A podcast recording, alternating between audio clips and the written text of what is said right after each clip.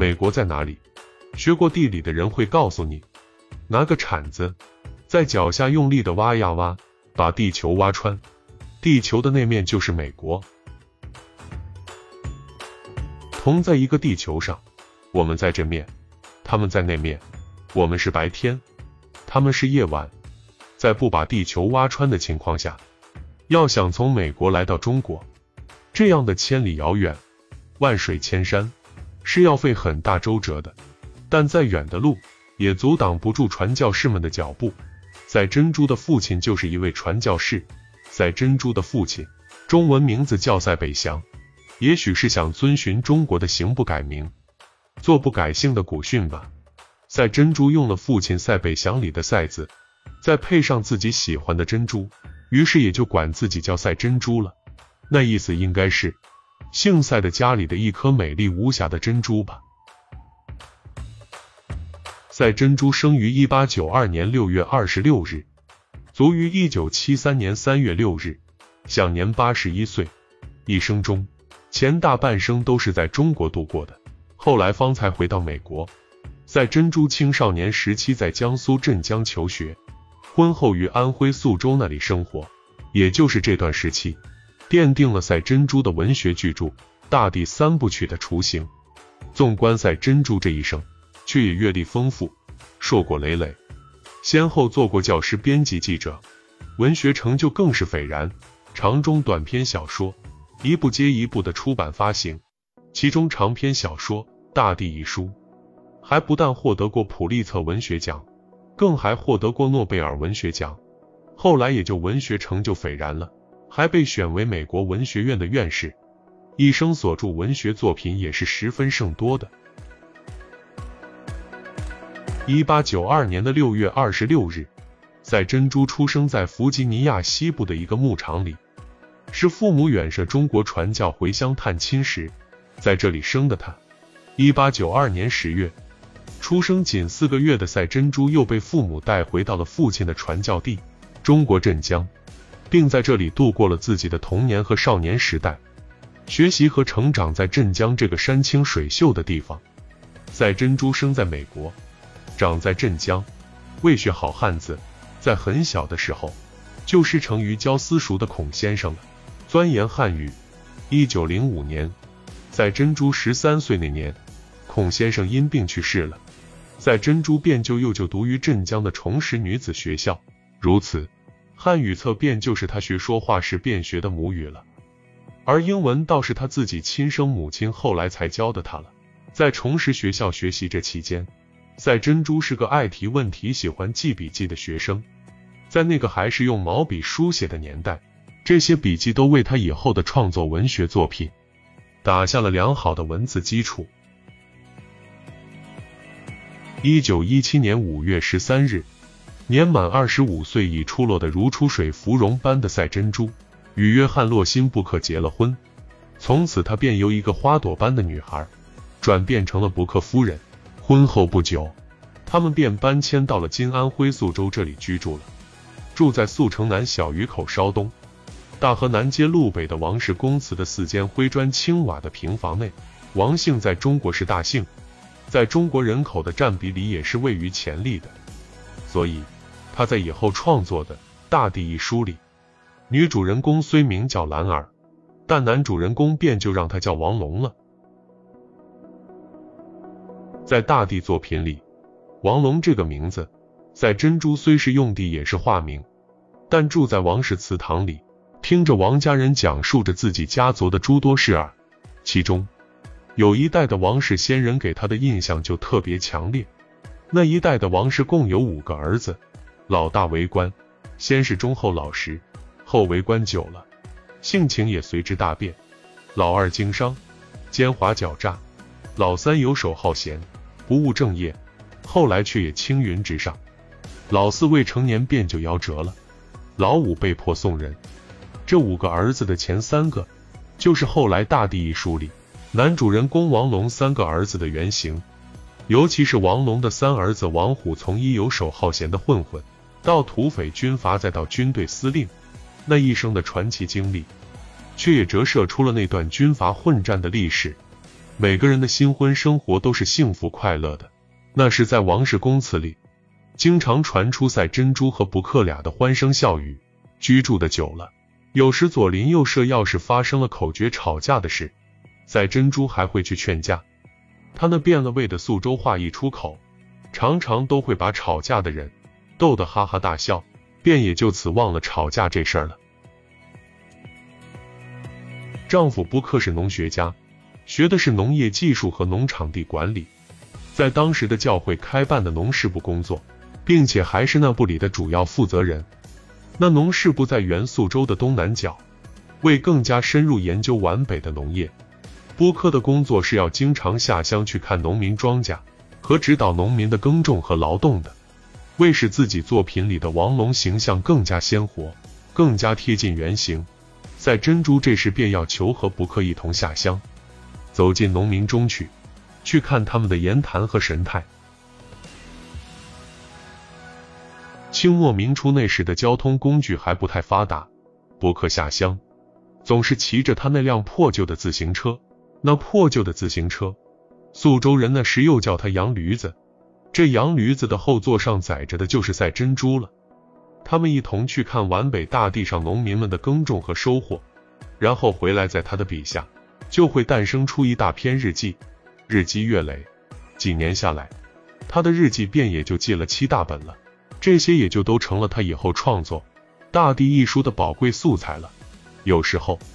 布克没时间下乡到农村去时，赛珍珠就会自己骑上布克的自行车去乡下。清末民国初期，那时中国的农村还比较封建落后，人们所见所闻都还比较孤陋寡闻。赛珍珠每到一个村庄，全村的男女老幼便都会倾巢而出，扶老携幼的来围观他。一是看他的自行车，二是看金发碧眼的他这个洋姑娘。最让人们感到惊讶的是。她这个金发碧眼的洋姑娘，国语说的竟然比他们还好。上学时，他就比较喜欢中国的古诗词，那种朗朗上口的韵感，更是让他爱不释手。尤其是唐朝时期白居易先生的《关义卖》那首诗，最是让他十分喜爱。为此，他还专门在麦收时，骑上自行车到远乡去看农民们收麦子。并还亲自向农民借了把镰刀，和农民们一起割起麦子。一趟麦子割下来，农民们早到了地的那头，而他才刚离开的这头没多远。一趟麦子割完后，再看看自己的手，早就磨出了泡泡，腰背酸痛的也直不起来了。于是他深有所悟的感慨道：“原来白面馒头这么好吃，都是因为里面掺和进去了这么多的艰辛。”在安徽宿州生活的这几年里，有一年冬天，雪下的非常大。赛珍珠忽然萌生了想看看雪中皖北大地的情景，但雪下的太大了，自行车没法骑。于是，他便和布克一起步行来到宿州城南的一个小村庄。村子不大，也就十多户人家。大雪覆压下的黄土墙茅草屋，看上去就显得更加低矮了。唯有那落尽了叶子的树木。好像还在努力的支撑着那灰蒙蒙的天。雪大，天冷，他们便钻进了一户农家的茅草屋内去歇息。屋内的农民惊讶之余，倒也十分热情，还迅速的抱来一抱大豆秸秆，在茅屋里升起篝火给他们取暖。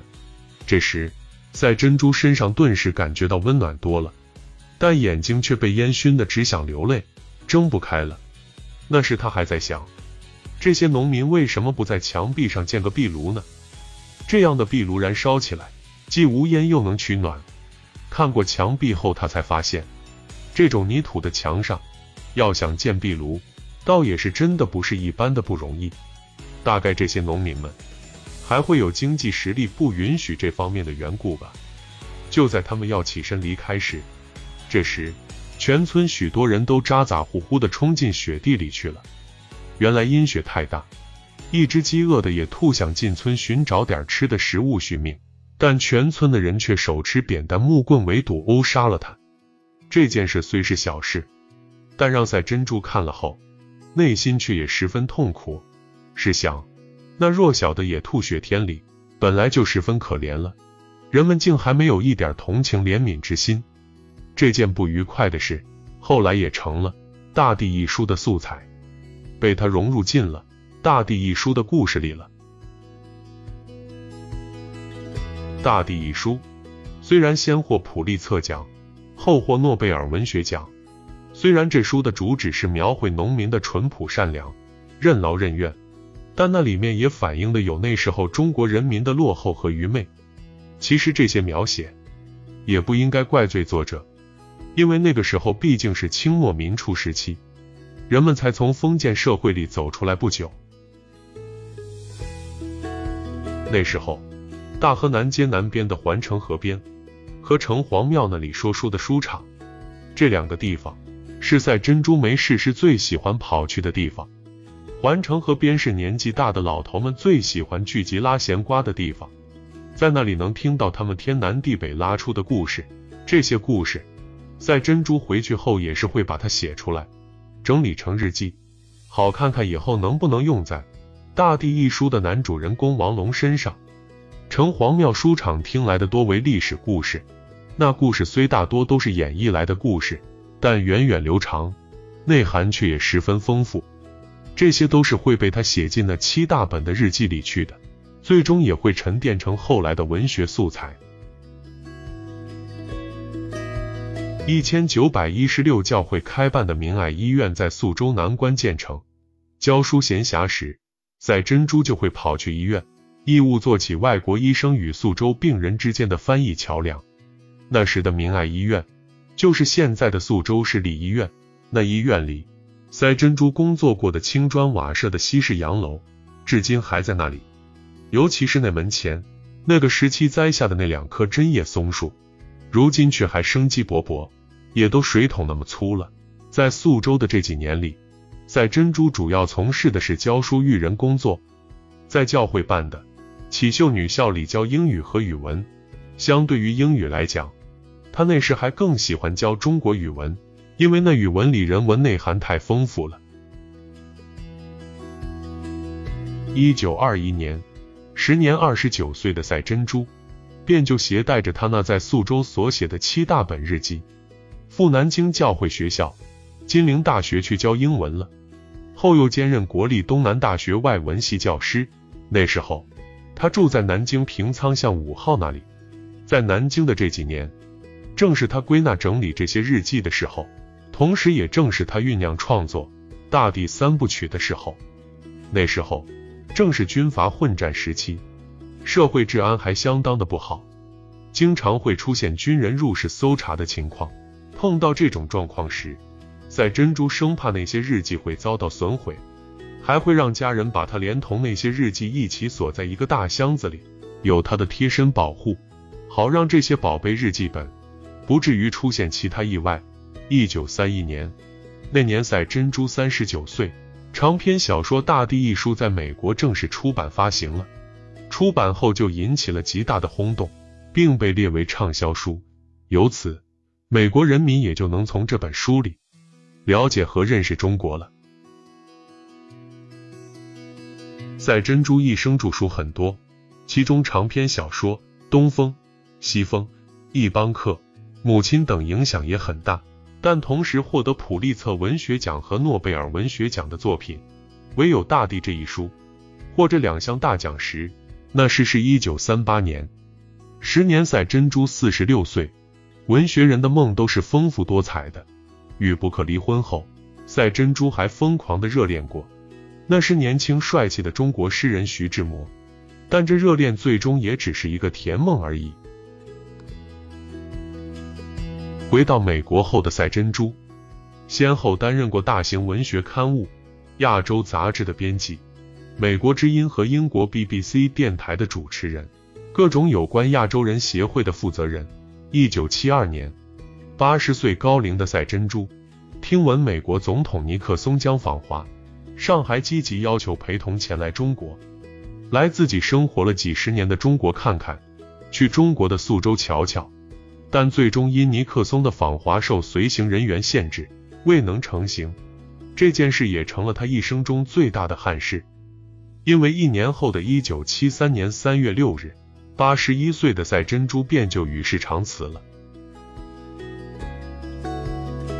关于赛珍珠女士，中华人民共和国的缔造者周恩来总理对她的评价是：赛珍珠是著名的小说家，对中国人民怀有深厚的感情，在抗日战争方面同情中国，是中国人民的朋友。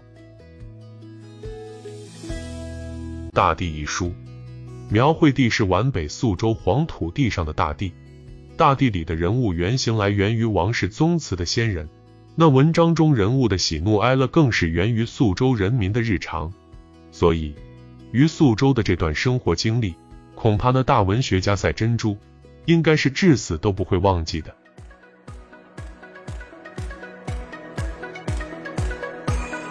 王贵田，赛珍珠与宿州，分享完了。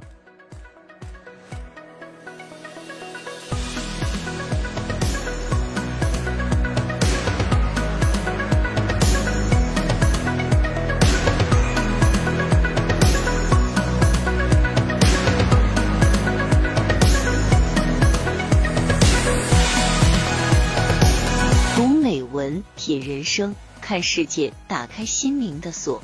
小伙伴们，下期再见。